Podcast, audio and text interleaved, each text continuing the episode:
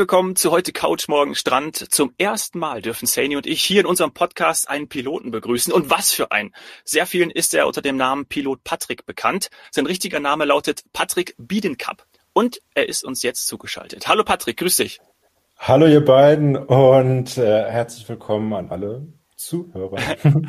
Hallo Pilot Patrick. Das musste ich jetzt einfach sagen. Ich finde das so cool.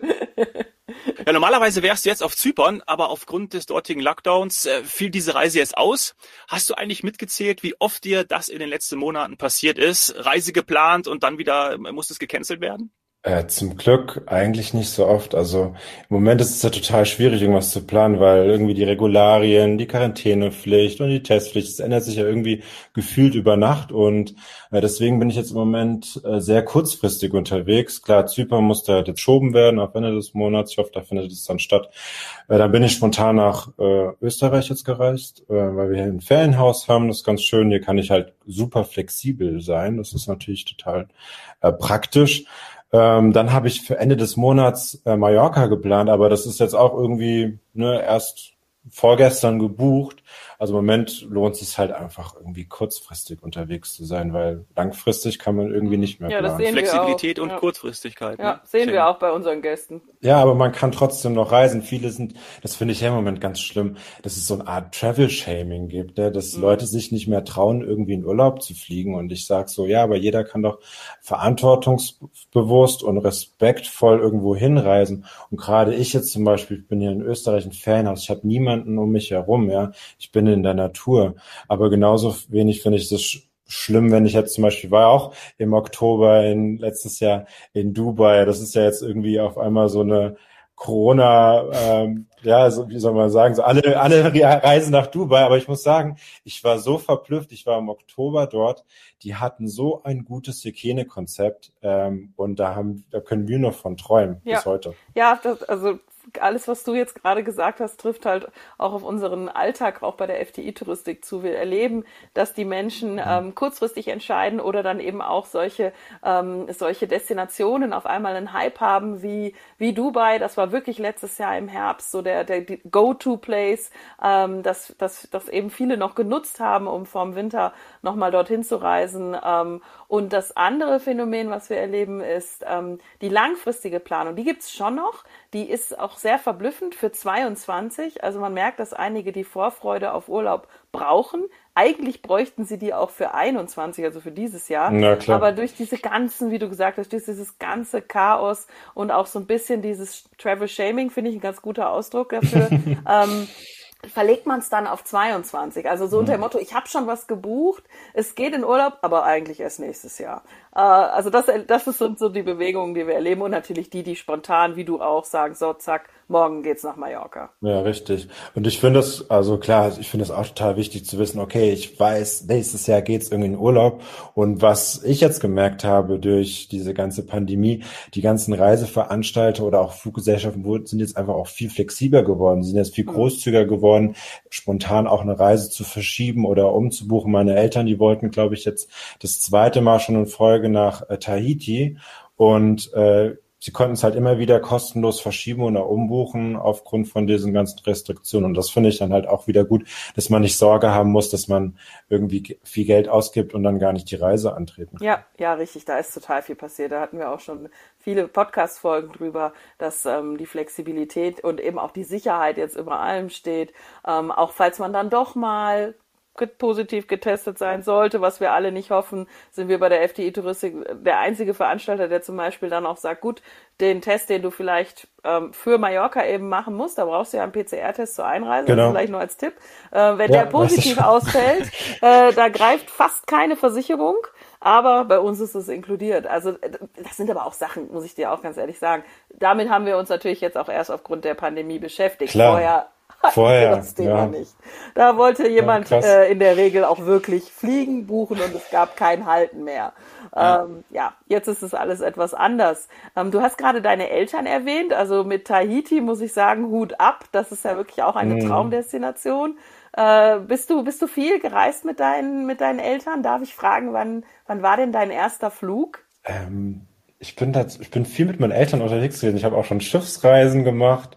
Ähm, irgendwie im Winter sind wir nie gefahren, deswegen hat es mich auch total gewundert, dass mein Vater gesagt hat, wir holen jetzt uns ein Ferienhaus in Österreich, weil wir waren nie so diejenigen, die irgendwie in den Skiurlaub gefahren sind, weil mein Vater immer gesagt hat, ich muss in die Wärme, ich brauche Hitze, ich brauche Strand.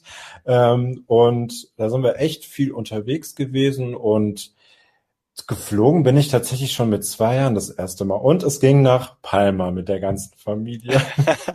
ich kann mich tatsächlich gar nicht mehr so dran erinnern. Ich habe Bilder noch von dem Flug und ähm, ich, meine Eltern erzählen mir immer, dass ich die ganzen Stewardessen total verrückt gemacht habe, weil die alle total in mich verschossen waren. Ich hatte früher ganz blonde Haare, lockig und ich war dann irgendwie das süßeste Ding an Bord.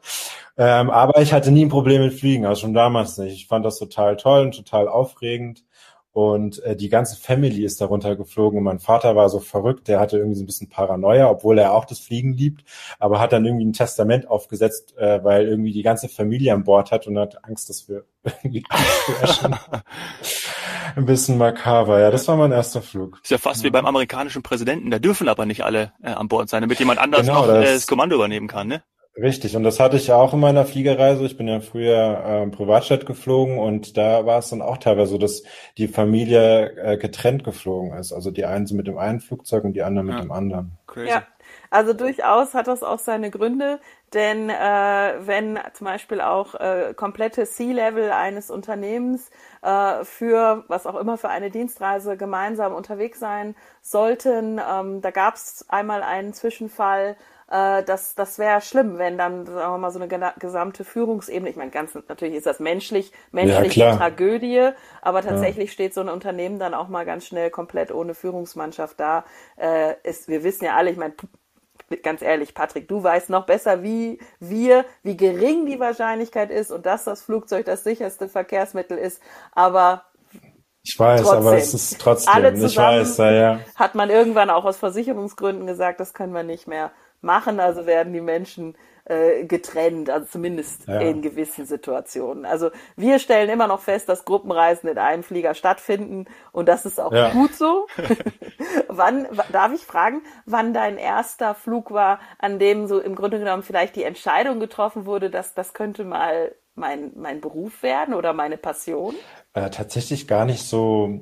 Klar, ich war früher, als es noch möglich war, ins Cockpit zu gehen, hatte ich einmal die Möglichkeit, äh, während des Fluges auch mal äh, den Piloten Hallo zu sagen. Das war, glaube ich, auch so, ich sage, oh, das ist ja total toll. Ich war schon immer als kleiner Junge total fasziniert vom Fliegen, aber ich glaube, so das richtig Ausschlaggebende war, dass ich auch so kleineren Maschinen mitgeflogen bin und da selbst auch mal äh, fliegen durfte. Und ich glaube, das war so ein Highlight, das dazu geführt hat, dass ich Pilot geworden bin. Es war auch gar nicht so, viele fragen mich, ja, warum, was, was hat dich denn dazu bewegt?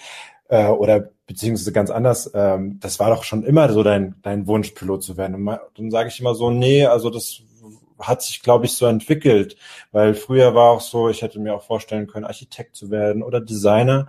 Und das war eher so ein, so ein schleichender Prozess, dass ich gesagt habe, hey, ich werde jetzt Pilot. Nicht, dass ich gesagt habe, so als kleiner Junge wollte ich jetzt schon immer Pilot werden. Mhm. Und jetzt hast du ja sogar auch noch deinen äh, Fluglehrerschein gemacht, ne? Also Gratulation auch dazu, glaube ich, in der letzten Woche oder äh, vorletzte Woche äh, bestanden. Also herzlichen Glückwunsch. Und jetzt ja, genau. ist der nächste Schritt. Jetzt bildest du auch noch den Nachwuchs aus. Cool. Genau, das ist jetzt, ähm, die Zeit habe ich genutzt und habe meinen Fluglehrerschein gemacht oder Fluglehrer gemacht. Das ist ja auch wiederum naja, in der Fliegerei gibt's ja für, für alles mögliche eine Lizenz oder eine Berechtigung und das ist sozusagen jetzt mal die erste Berechtigung, äh, Piloten für die PPL, also eine, eine Privatpilotenlizenz machen möchtest, dann ähm, kann ich kann ich dich schulen oder ausbilden. Und ich habe schon gemerkt in meiner Zeit äh, als Kapitän, ich fand es super spannend, so die Erfahrung, jemanden Jüngeres mitzugeben. Ich meine, ich fliege schon mittlerweile zehn Jahre und da hat man sich natürlich ein extremes Wissen angeeignet und auch einen Erfahrungsschatz. Und wenn da halt ein junger Co-Pilot kommt, der vielleicht gerade mal ein halbes Jahr geflogen ist, dann ist es, find, hat ich riesen Freude, da so meine Expertise halt einfach weiterzugeben. Und ähm, also das habe ich jetzt auch immer gesagt, der Fluglehrer, das war so das nächste, was ich machen will, weil ich finde es total toll, jemanden das Fliegen dann beizubringen. Ne? Also ich weiß noch, wie ich mein, meine erste Flugstunde hatte und ähm, da saß dann mein Fluglehrer neben mir und meinte erstmal zu mir, ja, du wirst mich erstmal versuchen, bei der Landung umzubringen. Und ich so, okay, alles klar. Aber als ich dann irgendwie die erste Stunde selbst geflogen bin und das erste Mal ab, selbst abgehoben bin, oh, das war einfach ein Gänsehautmoment, ja. Ja, ich krieg gerade Gänsehaut. Ich kann es mir echt vorstellen. Wahnsinn. Wenn man überlegt, wie mhm. unsere eins bei einer Fahrstunde, also Autofahrstunde oder Motorradfahrstunde äh, schwitzt. Also das möchte ich gar nicht mir vorstellen, wie das ist, wenn man dann äh, seine erste Flugstunde hat. Ähm, und dann ist der ja. Weg, also ich bin natürlich auch absolut neugierig, ähm, dann ist der Weg aber schon mhm. so, dass du erstmal äh, Co-Pilot danach bist, oder? Wie, wie, wie muss man sich das vorstellen? Ist das überhaupt immer so? Ist das in kleinen Maschinen auch so? Vielleicht kannst du dazu noch was erzählen. Ja, das ist ja total komplex. Also um irgendwann mal große Flugzeuge zu fliegen oder auch Passagierflugzeuge, allein Personen zu befördern oder kommerziell zu fliegen, so sagt man das mhm. ja, äh, musst du halt eine, eine nicht nur diese PPL, diese Privatpilotenlizenz machen, sondern du musst noch dein, äh, dein CP, CPL machen, deine Commercial Pilot License, also dass du kommerziell fliegen darfst. Und äh, wenn du die hast, dann musst du aber auch erstmal wieder auf dem Flugzeug geschult werden. Also jedes Flugzeugtyp, jedes größere Flugzeugtyp hat ein gewisses Rating, das nennt sich Type Rating, Musterberechtigung, die du machen musst um dann das überhaupt fliegen zu dürfen, weil jedes Cockpit ist ja anders oder jedes Flugzeug ist mhm. anders. Und dann bist du tatsächlich, wie du gerade schon gesagt hast, erstmal Co-Pilot. Und das auch über mehrere Jahre. Also bei mir waren es äh, knapp acht Jahre und ich sag mal so, das ist schon ein guter Durchschnitt, würde ich sagen, eine gute Zeit. Es gibt aber auch Co-Piloten, die ähm, zehn oder zwölf Jahre erstmal warten müssen, überhaupt dann Kapitän zu werden. Aber das liegt auch immer stark abhängig, wie ist der Bedarf und auch wie ist die Firma aufgebaut. Es ist eine große Firma, wächst die schnell, brauchen die schnell Kapitäne und äh, danach richtet sich das. Aber bei mir war es so, als ich äh, fertig geworden bin und angefangen habe, zu äh, ja, als Co-Pilot unterwegs zu sein, habe ich gesagt, ja, also mein Ziel ist es natürlich, irgendwann Kapitän zu werden ja, und auf, die, auf der linken Seite zu sitzen mhm. und äh, der, der Boss zu sein. Ja.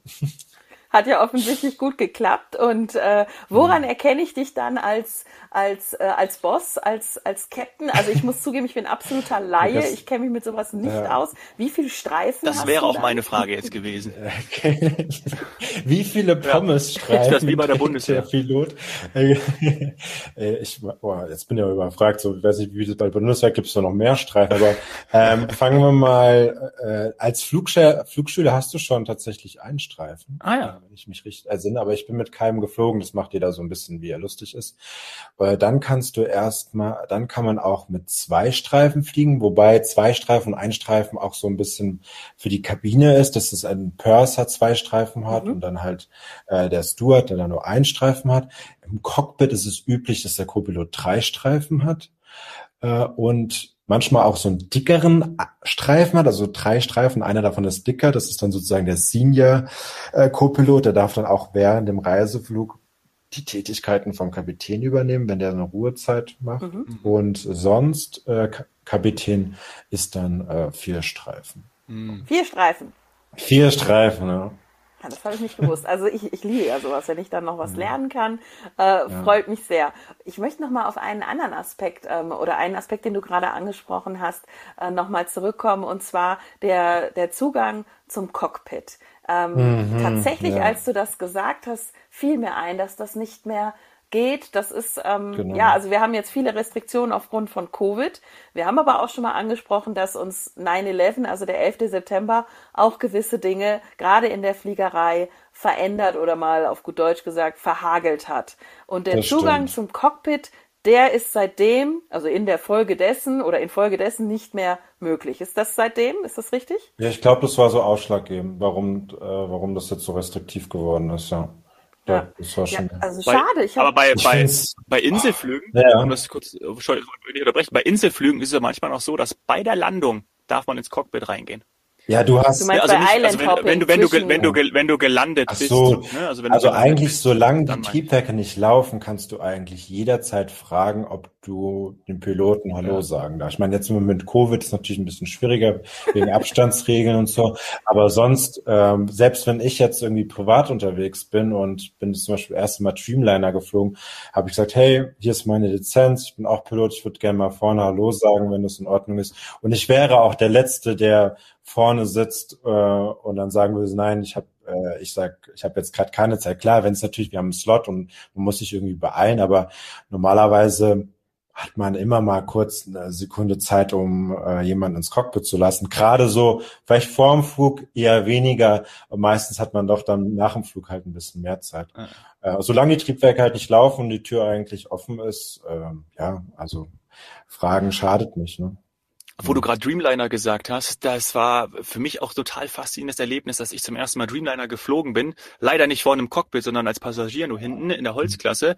Aber es war zum ersten Mal, dass ich erlebt habe oder beziehungsweise nicht mitbekommen habe, dass wir gestartet sind. Also als wir Ja, richtig krass, ne? haben, dieses Gefühl, Ja. das war, ey, ich habe gedacht, krass, also, Mhm. unfassbar. Also und dazu noch die Beleuchtung, das Ja. war ja auch sehr modern damals, ähm, diese verschiedene Lichtanpassungen. Also das war äh, total irre. Ja, ein, tolle, Ja, ein ja, tolles, das hatte ich ähnlich. tolles Ja. Flugzeug, obwohl es von Boeing kommt. Ich bin ja Airbus-Fan. Ich bin. Ah, du bist Airbus-Fan, ja, dann komme ich jetzt. Weil ich hatte diese, ich hatte dieses Erlebnis natürlich im A380. Ja, ähm, also für sagen. mich der ruhigste Flug Krass, ever. Äh, wie auf Schienen. Ja. Aber klar, es ist auch ein Riesenvogel. Ähm, und ich habe festgestellt, dass ich mittlerweile in den Jahren etwas anfällig geworden bin Oh. für, für so Ruckelzuckeln im, im, im Flieger. Und diese kleinen Maschinen, als Oh, du das Mann. vorhin gesagt hast, Ja. dass, dass du eigentlich bei den kleinen Maschinen, Patrick, da so ein bisschen auch ähm, Feuer gefangen hast, also bildlich gesprochen, fürs Fliegen. Ähm, und das bei mir genau umgekehrt. Also wenn ich in einer kleinen Maschine sitze, dann bete ich einfach nur, dass ich ganz schnell rauskomme, äh, möglichst auch ohne, dass ich äh, diese kleinen Beutel, die es glaube ich mittlerweile gar nicht mehr gibt, äh, nutzen muss vor mir, äh, sondern äh, also ich bin wirklich happy, äh, je größer die Maschine, desto besser. Ich bilde mir auch immer Das- ein, das ist ja viel effizienter. Wenn die dann voll ist, dann fliegt die wenigstens für ganz viele Leute. Ähm, ja, auf jeden Fall muss ich sagen, äh, dass es äh, die, dass die Entwicklung dieser, dieser verschiedensten Flugzeugtypen äh, ja zum Glück nicht aufgehört hat und, und auch weitergegangen ist. Und wie du gerade gesagt hast, äh, wenn du Airbus-Fan bist, ähm, da gibt's ja auch kleine oder mittlere Typen, die auch schon ruhiger fliegen als vielleicht noch vor 10, 20 Jahren. Absolut, ja. Aber das stimmt mich jetzt gerade so ein bisschen traurig, dass du sagst, in kleinen Maschinen fliegst Ja. du nicht so gerne, weil ich sage immer so, das richtige Fliegen, so richtig Ja, nah in der weiß. Luft zu sein, die Schönheit des Fliegens hast du einfach in so einem kleinen Flugzeug, weil du spürst das alles viel mehr als in so einem großen Flugzeug, wie du schon gesagt hast. Das kommt dir vor, als wärst du so auf Schienen. Klar, ist natürlich für Ja, den Komfort, liegt zwölf Stunden irgendwo hinzufliegen, ist natürlich so ein großes Flugzeug um eines, einiges äh, angenehm. Aber sonst so mit dem kleinen Flugzeug, gerade jetzt bei einer Fluglehrerausbildung, also bin ich auch wieder nur so kleine Maschinen geflogen. Äh, das ist natürlich richtig toll, wenn du dann so auf einmal so ganz nah und tief an Berlin vorbei, vorbei fliegen kannst. Du, du siehst ja unten auch äh, die Städte, du sie- siehst halt die Seen. Das, wenn du halt so hoch über den Wolken fliegst, dann fliegst, dann siehst du halt relativ wenig, sagen wir mal. Ne? Ja, das, ich, ich wünschte, ich hätte diese, diese Möglichkeit. Es ist einfach offensichtlich aufgrund meiner was auch immer Physiologie, irgendwas im Ohr, Gleichgewicht. Äh, deswegen habe ich diese Themen. Und nicht nur beim Fliegen. Das Also heißt, Achterbahn ist für dich Äh, auch ganz aus. schlimm und äh, als Beifahrer Okay. in den Alpen kann es auch mal problema problematisch Oh, okay. Ja, werden. ganz, also ganz deswegen, schwieriger Fall. ja, also tatsächlich habe ich natürlich als äh, junges Ding, ähm, wenn man sagt, Reisen ist so ein bisschen äh, mein Thema, in dem in dem in dem Feld möchte ich arbeiten. Natürlich hat man auch mal irgendwann überlegt, ob man äh, Stewardess zum Beispiel werden möchte, äh, aber ich kann leider nicht. Ich ich ich kann nicht. Ähm, das und früher äh, war das ja wirklich so, dass die teilweise irgendwo hingeflogen sind, die Maschine wurde dort geparkt und dann haben die zwei Wochen äh, warten können, bis, Das- der, bis die ja, Maschine ja. wieder zurückgeflogen ist. Das ist jetzt nicht mehr so, das wirst du uns Das- bestätigen. Aber die Vorstellung fand ich schon cool. Also das hat leider alles, ich meine, das, da bin ich auch in meinem Buch drauf eingegangen, so ein bisschen an Klemmer verloren, die Fliegerei. Ne? Also wie du es gerade schon geschildert hast, früher gab's LTU, ich habe auch ähm, ja. noch Kollegen, die damals bei LTUs, die meisten Leute kennen ja gar nicht mehr LTU, ich kannte es noch, ich bin leider nie mitgeflogen. Ich bin ein LTU-Touristikkind. Ähm, äh, ich habe da gearbeitet, schön, in Düsseldorf. Schön, ja. Ein Traum. Ähm, da war es ja wirklich so, dann sind die irgendwo hier auf die Karibik geflogen, waren da erstmal eine Woche haben die da High Life gemacht, weil der Flieger war eh weg. Und dann sind die wieder nach Hause geflogen, dafür wurdest du bezahlt. Ich meine, das ist hallo. Ja. So ein, so ein Träumchen. Im wahrsten Sinne des Wortes. Ja. Heute machst du nur noch Minimum Rest. Weißt du, alles, wow, du fliegst nach New York. Ja, äh, also ich sehe das Hotelzimmer, also ich, gut, ich, bin, äh, ich, ich rede jetzt von, äh, von Kollegen, äh, ich sehe das Hotelzimmer von innen, dann versuche ich noch irgendwo Essen zu finden. Das ist ja immer so, dass die, das bei Cruise das Horrorszenario, ich komme irgendwo hin und ich krieg nichts mehr zu essen. Ähm, ja. Und dann geht's schon wieder zurück. Also da habe ich kein New York gesehen. Ne? Ja. Übrigens, ganz wichtiger Punkt auch während der Pandemie. Das ist natürlich unseren Zuhörern und, und, und vielen draußen gar nicht bewusst. Dieses hm. Thema, ich muss noch was zu essen kriegen als Kind, ja, ist durch die Corona-Maßnahmen ähm, auch vor Ort und Sperrstunden sehr, sehr schwierig geworden. Also wir haben wirklich die Thematiken, dass, dass äh, eine Crew dann, wenn sie diesen Minimum Rest machen muss, jetzt noch irgendwie schauen muss, mhm. dass sie, äh, dass sie in den Hotels, die sie dann nutzen, ähm, noch einen Lieferservice oder was auch immer kriegen, weil Hotelrestaurants oder draußen Restaurants sind zu und man darf gar nicht raus, weil es ist Sperrstunde. Also ja, ja du hast recht, gerade jetzt ist der Glamour wahrscheinlich ein bisschen ja. zurückgegangen, ja. aber wir hoffen, dass zumindest das draußen essen gehen können und so weiter, dass das alles natürlich bald wieder geht. Ja, deswegen reise ich schon seitdem ich glaube ich fliegen, fliege immer mit einer äh, Foodbag bin ich unterwegs. Alle lachen mich da immer aus. Das würde ich genauso ich machen. Und, würde ich genauso. Ich habe eine, ich habe eine Kühltasche dabei. Die sieht auch nicht hässlich aus. Die steht so auf meinem Koffer drauf. Und da bin ich immer so ein bisschen autark, weil es kann ja immer mal sein, dass der Tag irgendwie länger geht und man kriegt nichts zu essen. Und da habe ich immer so Essen drin, was sich halt irgendwie so hält, ne, so Früchte, so Nüsse, Riegel. Ich habe da meine Proteinshakes drin. Ich habe auch mein, ich habe auch früher mein, meine eigene Milch mitgeschleppt, weil ich halt schon lange nur pflanzliche Milch trinke mhm. und in vielen Hotels gab es das einfach noch nicht. Ne? Und äh, da habe ich und alle haben mich immer ausgelacht, aber am Ende habe ich die ausgelacht, äh, die, äh, weil ich gesagt habe, ich habe was zu essen. Ja. ja, Dominik, das ist das ist ja genau dein Ding, oder? Ja, ich, ich, ich, ich habe gerade bildlich vor mir und habe so dieses Bild auch vor Augen, äh, wie in der Schule, ne? Wenn man der eine hat sein Pausenbrot dabei und der andere nicht, ja. und dann äh, klar will der ja. bei dir klauen. Äh, verstehst, verstehst. Genau. ähm, aber sag mal, ähm, ist das denn eigentlich? Du hast jetzt schon gerade äh, berichtet, wie der oder ihr beide habt berichtet, wie das dann auch früher war oder dass sich so ein bisschen was verändert hat. Ist das denn in der Privatfliegerei auch genauso? Also, dass man irgendwo hinfliegt und dann ähm, zum Beispiel, muss ich keine Namen nennen, aber wenn man dann irgendwie äh, auf irgendeine tolle Insel geflogen mhm. ist ähm, für jemanden oder einen Geschäftsflug hatte, ja. äh, dass man entweder, dass man dort vielleicht länger bleiben konnte oder dass man da ein bisschen mehr Annehmlichkeiten genießen kann? Kann man so sagen, ja. Also die Privatfliegerei ist was ganz anderes, kannst du überhaupt nicht mit der Linie vergleichen. Ja. Und als ich da 2010 angefangen habe als Co-Pilot, ich bin auf einmal in eine Welt abgetaucht, die ich bis dato nicht kannte und ähm, ich bin, ich krieg jetzt schon wieder Gänsehaut, weil ich da Sachen erlebt habe, die man sich irgendwie gar nicht vorstellen kann, ja. Und das war auch so, ähm, für mich war total wichtig, ich möchte wenn ich fliege als Pilot, auch vor Ort was erleben und was sehen und nicht nur dahin fliegen und gleich wieder zurückfliegen mhm. den, über den Flughafen gesehen. Also weil das macht, finde ich, nicht den Job eines Piloten aus. Klar, primär bist du da, um das Flugzeug von A nach B zu fliegen, aber für mich war es un unheimlich wichtig, auch die Stadt kennenzulernen, die Leute da vor Ort kennenzulernen. Und das hast du natürlich als Privatjet-Pilot schon eher, weil äh, der Kunde bucht vielleicht das Flugzeug für eine Woche und äh, dann hast du auch mal zwei Tage da, zwei Tage da. Und äh, das war natürlich äh, teilweise schon sehr schön, muss man sagen. Also man hat ja dann auch nicht in so einem hässlichen Hotel geschlafen, sondern auch in wirklich ja. sehr annehmlichen äh, Hotels. Meist war es auch so, dass die Crew das sich dann selbst gebucht hat. Also da habe ich auch nie, nie das Schlechteste halt ausgesucht. Und ähm, ja, und man klar, man fliegt natürlich nicht äh, zu hm, was sage ich denn jetzt? Man fliegt jetzt nicht nach Buxtehude, sondern man fliegt natürlich nach Nizza, man fliegt nach Paris, man fliegt nach Neu London. Ja. Äh, das erste Mal ging es für mich nach Olbia und ich so, Olbia? Ich musste, ich war, ich bin eigentlich geografisch gut bewandert. Ich hatte auch eine Eins in, äh, als ich mein Abitur gemacht habe. Ich hatte aber keine Ahnung, was Olbia ist. Und dann fliege ich das erste Mal nach Olbia und Olbia musste ich dann erstmal googeln und dann habe ich festgestellt, das liegt ja auf Sardinien und dann bin ich nach Sardinien das erste Mal geflogen und mich hat echt der Schlag getroffen. Sowas habe ich in meinem Leben noch nicht mhm. gesehen. Die haben ein eigenes Terminal nur für Privatjets.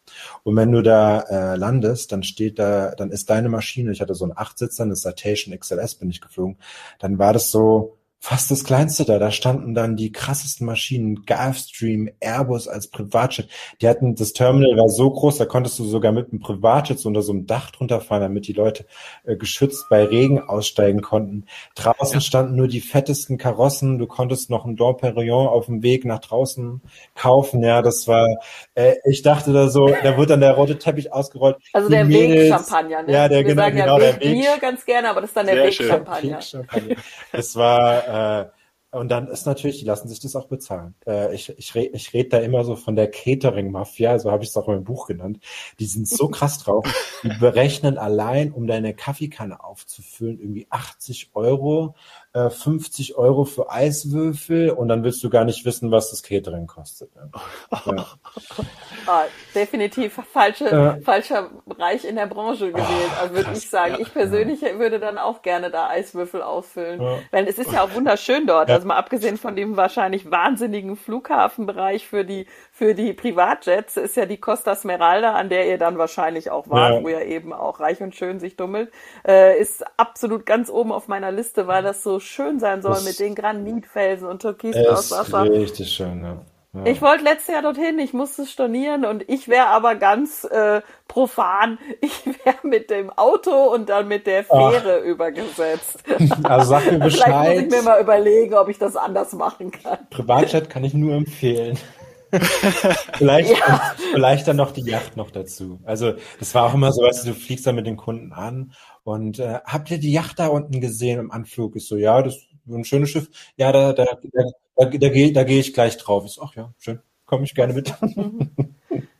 Ja, schauen äh, wir mal. Das hört sich so ein bisschen nach äh, Windrose an. Wir haben ja auch einen Luxusveranstalter mhm. bei der FDI Group, Windrose. Und das ist eher das Thema, die dann solche Sachen auch äh, äh, paketieren oder individuell schnüren mit Privatjet und mhm. dann noch eine Yacht. Und vielleicht muss man ja auch, wenn das zu weit ist, vom Flughafen bis zur Yacht, macht ja Sinn, dass man da noch einen Helikopter hat. Ähm, absolut. Ja? Also bitte ja. nicht vergessen. Ja, natürlich. Und am besten zwei Helikopter, weil ein Helikopter ist dann fürs Gepäck und das andere ist ein andere für die Ja, der ist ja auch nicht groß. Also das ist klar. Ja. Geht ja auch sonst nicht. Nee, muss, muss sein, ja, ja.